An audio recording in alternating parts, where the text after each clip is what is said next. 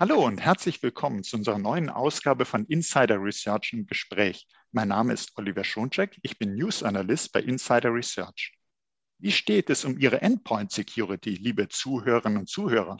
Reichen Ihnen Antivirus und Firewall oder fehlt da etwas? Keine Frage. Sie wissen, dass da etwas fehlt. Deshalb sind Sie jetzt im Podcast dabei. Da freuen wir uns. Aber viele IT-Nutzer denken noch, ihre Dateien seien sicher weil sie eine Antivirensoftware und eine Firewall im Einsatz haben. Die Vielzahl der erfolgreichen Cyberattacken zeigt jedoch das Gegenteil. In diesem Podcast geht es deshalb um eine Sicherheitsmaßnahme, die nicht fehlen sollte, um Application Control. Doch was ist das? Wie hilft dies bei der Absicherung gegen Attacken? Darüber sprechen wir nun mit Andreas Fuchs. Er ist Director Product Management bei Dreiflock. Hallo, Herr Fuchs. Hallo, Herr Schoncheck. Ich Hallo. grüße Sie. Ich grüße Sie auch schön, Sie im Podcast zu haben. Und äh, da wollen wir gleich mal von Ihnen erfahren. Ich habe gerade gesagt, Application Control sollte nicht fehlen.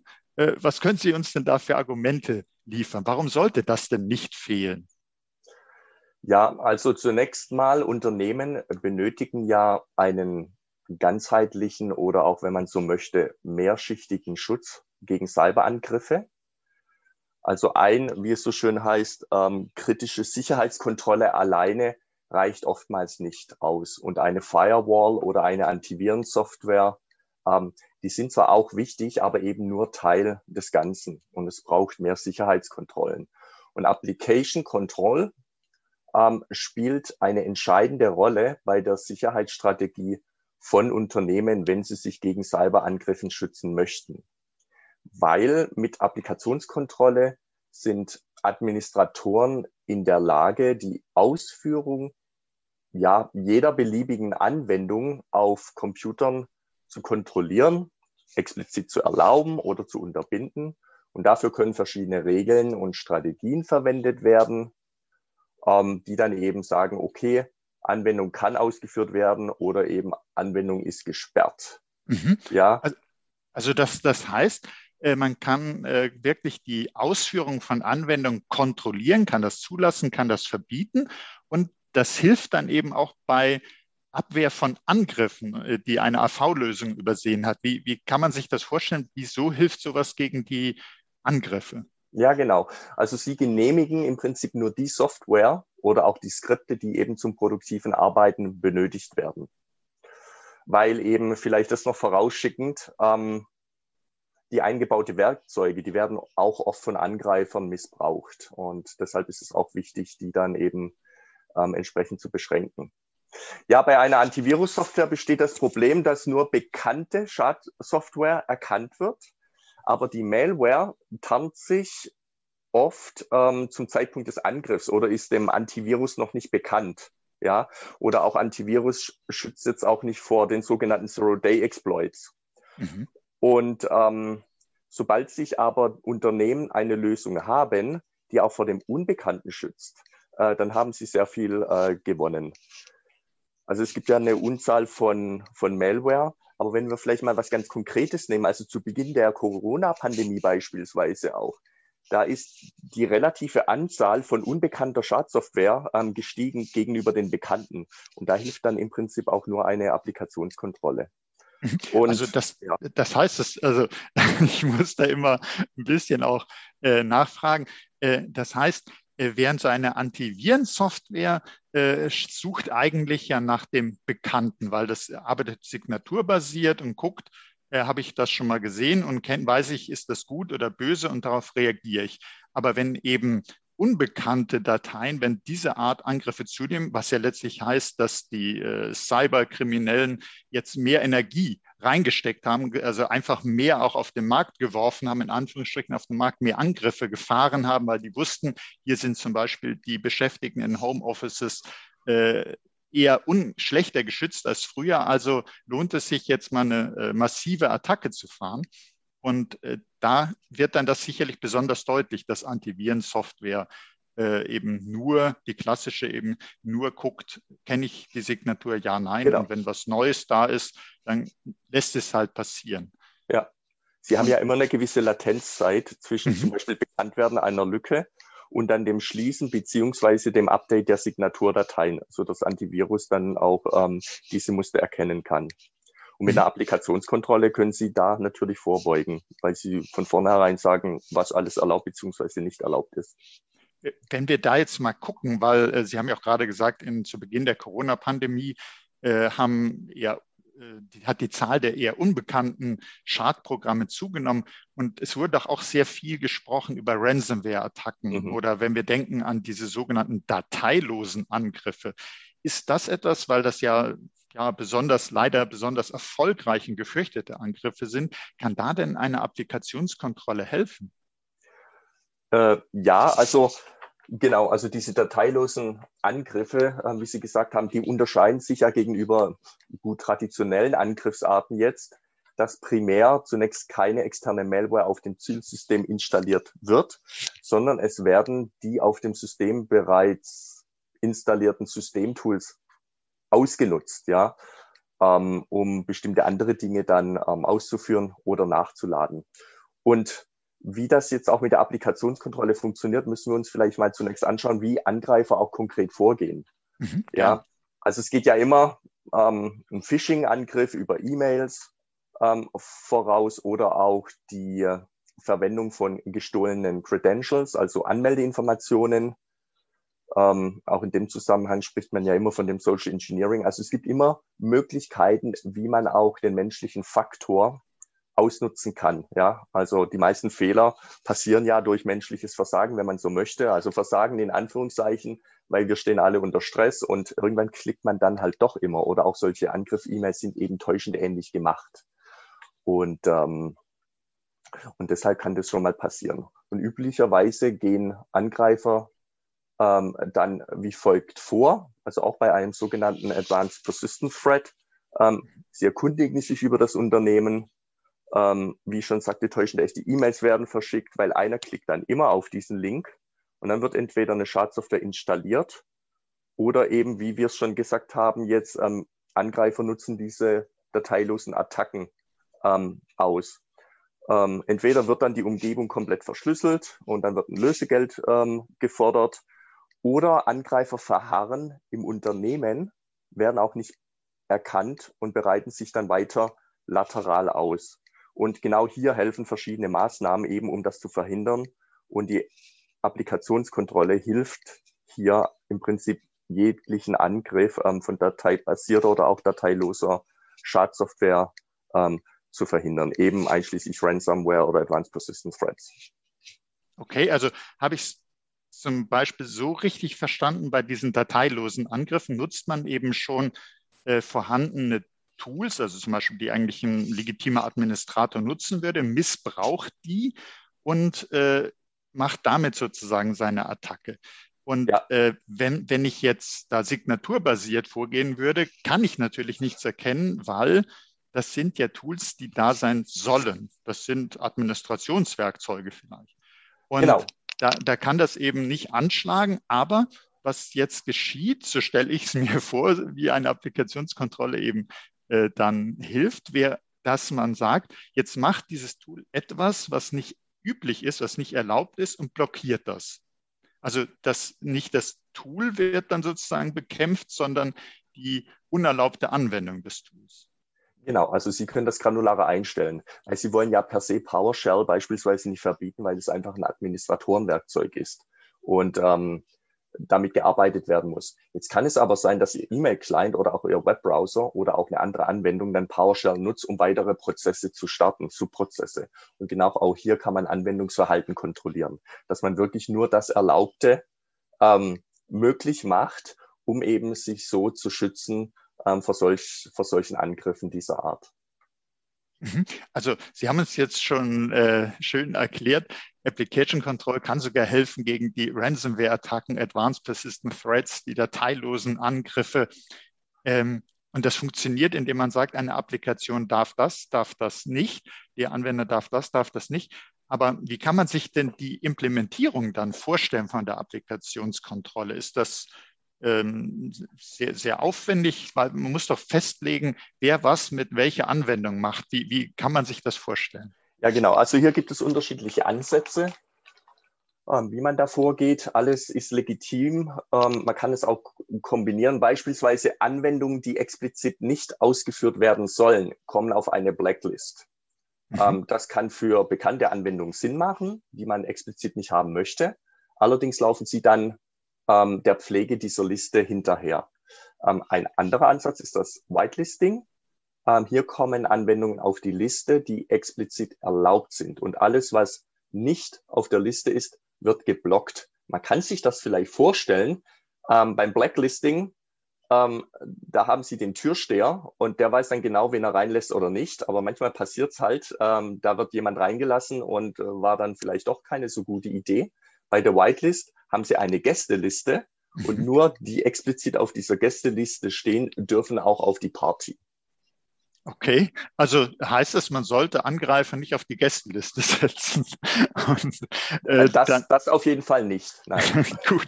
Äh, und äh, dann, dann stelle ich mir aber vor, äh, kann denn so eine Lösung äh, da unterstützen, das zu machen? Oder äh, wie, wie, wie gehe ich vor? Wie erstelle ich meine Whitelist? Gibt es da vielleicht so mhm. Muster, Templates, äh, dass man schon mal die üblichen Anwendungen hat, dass ich nur noch gucken muss, ja, die nutzen, da gebe ich frei, gebe ich frei. Oder wie baue ich das auf, wenn ich jetzt als Administrator sowas einführen wollte? Ja, also die Konfiguration für die Applikationskontrolle wird bei uns zentral in den Driver Policies verwaltet. Das sind zentrale Konfigurationen, sind Regeln und kann ganz gezielt auf alle Computer oder nur bestimmte Gruppen zugewiesen oder auch auf Personengruppen zugewiesen werden. Und es gibt unterschiedliche Regeln, mit denen man das machen kann. Und mit Rifler können Sie eben das Beste aus beiden Welten nutzen, sowohl Blacklisting als auch Whitelisting. Und auf der einen Seite genehmigen Sie nur die Software oder Softwarebibliotheken und Skripte, die zum produktiven Arbeiten benötigt werden. Und auf der anderen Seite können Sie eingebaute Werkzeuge, die von den Angreifern missbraucht werden könnten, auf eine schwarze Liste setzen oder eben die Nutzung auf bestimmte administrative Benutzer beschränken. Also dass mhm. es nicht mit, mit jedem Account aufgerufen werden kann. Und diese Flexibilität, also Blacklist, Whitelist ähm, Regeln zu kombinieren, macht eben die Applikationskontrolle ähm, einfacher in der Verwendung, aber auch leistungsstark in, in der Absicherung. Und vielleicht noch ähm, eins, äh, was auch ganz wichtig ist, die Applikationskontrolle kann in unterschiedlichen Modi betrieben werden. Mhm. Also, also bevor Sie jetzt mit der Sperrung von Programmen beginnen, ähm, bieten sich Simulationsmodi an, um die Auswirkungen ähm, der Regeln vorab zu testen. Und oh, das, das klingt gut, ja. Ja, genau, weil Sie wollen ja auch ein, erstmal so ein Assessment machen, ja, was wird prinzipiell für Anwendungen eingesetzt, was läuft, ähm, was wird vielleicht auch installiert und werden während dieser Simulation ähm, äh, werden entsprechende, also zu den Regeln entsprechende Ereignismeldungen ähm, für gestartete oder auch blockierte Anwendungen ähm, gemacht. Die Ausführung selbst wird aber dabei nicht verhindert. Ja, also mhm. der Simulationsmodus kann sehr hilfreich sein, um zum, zu ermitteln, welche Anwendungen gesport, äh, gesperrt worden wären. Und anschließend können Sie das dann zentral ähm, im Dashboard analysieren und auf einfache Art und Weise, um dann entsprechende Ereignisse schnell zu finden. Und es empfiehlt sich dann immer, so einen Modus äh, zu verwenden, um eben dann eine schrittweise Einführung ähm, in die Produktionsumgebung vorzunehmen. Mhm. Also das stelle ich mir äh, wirklich nützlich vor, weil man hat ja oft bei der Security Angst, ich mache eine neue Maßnahme und äh, dann schränke ich vielleicht Komfort, Produktivität ein, weil irgendwie mehr verboten wird, als eigentlich sein müsste. Und wenn ich vorher schauen kann, die Auswirkungen und kann gucken, das wäre jetzt durch die Regel geschehen, ist das eigentlich so beabsichtigt gewesen oder nicht, ja. dann kann ich das ja im Vorhinein schon verhindern. Das ist auf jeden Fall gut. Ist ja. das das äh, Predictive intelligente Whitelisting, habe ich äh, von gelesen? Da wollte ich nämlich jetzt gen genau noch drauf eingehen. Okay. Also, ja. also der Ansatz mit statischen Blacklists oder Whitelists für Anwendungen funktioniert ähm, ja, äh, in der sich schnell ändernden Situation, also im, im Alltag, ähm, nur bedingt und Administratoren klagen nicht unberechtigt ähm, über den überproportionalen Pflegeaufwand. Also ich sage mal so, in, wie, ja, in Umgebungen, also ruhenden Umgebungen und Umgebungen, die nicht äh, so schnell von Veränderungen ähm, geprägt sind oder mhm. Neudeutsch ähm, Changes, da bietet sich das an. Ähm, darüber hinaus gibt es eben aber noch dieses ähm, Predictive oder auch das intelligente Whitelist und das hält den Aufwand für die Pflege von Whitelist eben auf einem Minimum. Ähm, und hier wird die Whitelist automatisch gelernt und erweitert und aber gewährleistet gleichzeitig den Sicherheitsstandard. Ja, und ähm, gut, wie genau funktioniert dieses? Ähm, also es geht darum, um den administrativen Aufwand zu mi minimieren. Und ähm, es ist möglich, alle bestehenden Anwendungen, also die bisher auf einem Gerät sind, wenn man beispielsweise das jetzt als ein Referenzgerät sieht, ähm, zu genehmigen. Und zu diesem Zweck muss die lokale Whitelist aktiviert werden. Und ähm, dann können Sie den Lernprozess auch auf bestimmte Verzeichnisse einschränken, wenn das gewünscht wird. Und durch Hinzunahme der verschiedenen Regeltypen wird der, ähm, der administrative Aufwand zusätzlich auf ein überschaubares Maß reduziert. Also vielleicht mache ich mal ein Beispiel. Gerne, ja. Ähm, am Anfang sagt man, okay, das sind die Anwendungen, die sind als gut ähm, befunden, automatisches Lernen, da brauche ich noch gar keine Regeln. Ähm, man kann jetzt aber auch durch zusätzliche Regeln wie beispielsweise Herstellerzertifikatsregeln, Dateieigentümerregeln, ähm, Trusted Updater ähm, ermöglichen, dass auch bis dato unbekannte Anwendungen auf die Whitelist kommen, weil sie, also die Anwendungen, ein bestimmtes Kriterium erfüllen. Also Beispiel, um die Anwendungssteuerung zu vereinfachen, können Softwareverteilungssysteme oder Patch-Management-Systeme ähm, und auch eigenständige Updater in die DriveLog-Anwendungssteuerung integriert werden. Und ähm, die Updater werden dann als vertrauenswürdiger Prozess definiert. Und das bedeutet, dass so ein Updater oder Software-Updates dann starten kann, auch wenn sie nicht auf der Whitelist stehen. Und Dateien, die von diesen Setups während der Installation geschrieben werden, werden automatisch zur lokalen Whitelist hinzugeführt, gefügt. Mhm. Und dadurch wird die Pflege der Whitelist erheblich vereinfacht. Und durch diese Kombination aus vertrauenswürdigem Prozess und automatischem Lernen ermöglicht es, ähm, dann eben diesem Software Deployment Agenten die bis dahin unbekannten Anwendungen auch zu starten. Und mhm. ähm, ja, genau. Also kann, kann ich mir das jetzt auch so vorstellen, äh, sagen wir mal, eine äh, Applikation würde ein größeres Update, wird ein Upgrade erfahren und wäre dann letztlich ja auch, hat sie neue Funktionen, die aber gewünscht sind, die also so als Update gekommen sind. Und jetzt passiert es nicht, dass auf einmal diese Applikation oder die Zusatzfunktionen blockiert werden, sondern das äh, System hat gelernt, weiß, ist intelligent, das gehört dazu und äh, setzt das auf die Whitelist. Genau. Und dafür gibt es eben unterschiedliche Regeln, ähm, die kann man in allen Granularitäten einstellen, wenn man das möchte. Okay, ja, also das ist garantiert eine große Hilfe, weil ich stelle mir jetzt vor, wenn jemand sagt, wir müssen Applikationskontrolle bei uns einführen, das haben wir verstanden, äh, aber schrecken zurück vor möglichen Aufwänden und äh, wir kennen das zum Beispiel auch aus dem Bereich ähm, Identity and Access Management, dass eben viele mhm. sagen, ach du liebes bisschen, wenn ich die ganzen Gruppen einführe, die Rollen und äh, dann, dann packen die das ungerne an, solche Projekte. Und hier haben wir ja eigentlich auch noch das Thema der Applikation, wenn wir schauen, wie viele Applikationen ein Unternehmen hat. Äh, in Wirklichkeit, wenn man genau drauf schaut, wenn man mal so Discovery macht, wie viele Anwendungen eigentlich genutzt ja. werden, ja. Äh, dass man dann sagt, ja, ist aber kein Problem wir brauchen die Anwendungen, die wir tatsächlich brauchen. Die kommen dann mit Unterstützung auf die Whitelist. Die anderen, die wir gar nicht brauchen, die äh, aber vielleicht da sind, auf die Blacklist. Und dann gibt es eben noch den Prozess zu schauen, muss die Whitelist ergänzt werden? Ja, nein. Und da gibt es eben diese intelligente Unterstützung. Ja. Also ja, finde ich eine runde Sache. Ja, also dabei ist es vielleicht wichtig, ähm, ein Unternehmen ist nicht gleich ähm, wie jedes andere Unternehmen. Also es kommt immer darauf an, welche IT-Richtlinien so eine, ein Unternehmen hat. Man kann ja beide Extreme fahren. Einmal von der Diktatur der IT, alles wird zentral vorgegeben, bis hin die ähm, Endbenutzerinnen, Endbenutzer sind frei in ihrer Entscheidung und so weit mündig, dass sie sich selber managen können. Und trotzdem müssen wir die Sicherheit aufrechterhalten. Mhm.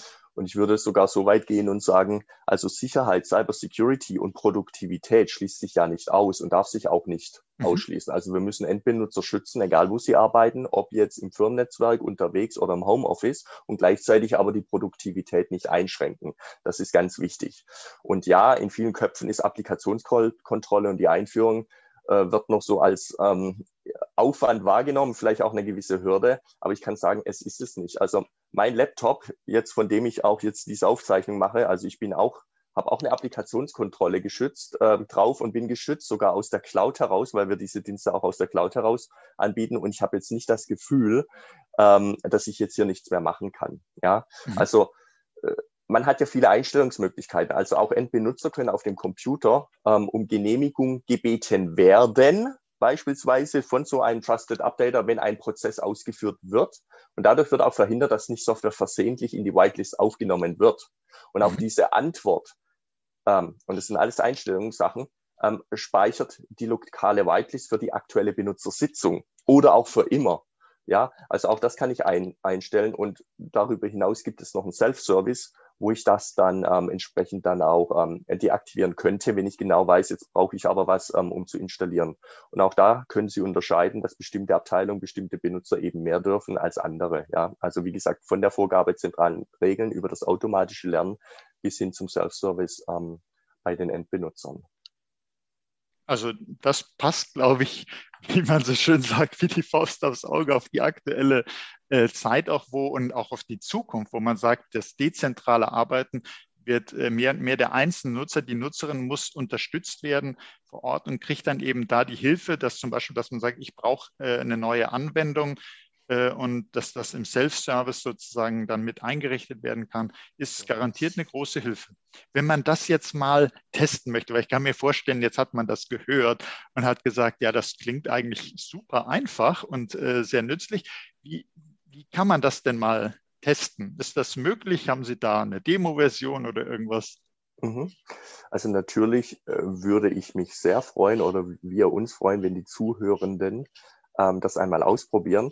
Also ein erster Schritt ist, auf unsere Homepage zu gehen. Darf ich das hier sagen? Ja, ja natürlich.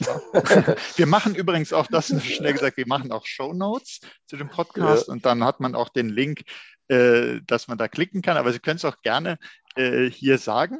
Mhm. Ja, also www.drivelog.com und da gibt es jede Menge Informationen. Sie können direkt zu uns Kontakt aufnehmen. Ähm, es gibt aber auch die Möglichkeit, ähm, einen sogenannten Test-Tenant, also Mandanten, über unsere Managed Services aus der Cloud heraus einzurichten. Ich habe das selber mal gemacht. Da geben Sie eben ein paar Daten ein und dann wird automatisch so ein Tenant in der Cloud ähm, provisioniert. Natürlich alles unter ähm, Einheit, Einhaltung der ähm, Datenschutzrichtlinien. Mhm. Und dann können Sie schon mal anfangen, die einzelnen DriveLog-Module hier jetzt Application Control auch zu testen. Sie können natürlich auch die Software herunterladen. Sie haben dann eine Testlizenz dabei, wenn Sie das beispielsweise in Ihrer eigenen Umgebung installieren möchten. Und ansonsten ähm, wird es nicht lange dauern, bis eine freundliche Mitarbeiterin oder Mitarbeiter von DriveLog dann bei Ihnen anruft oder sich andersweitig in, äh, mit ihnen in Verbindung setzt. Dass man dann sozusagen nochmal seine vielleicht aufkommenden Fragen äh, klären kann. Genau. Ja, das ist, das ist super.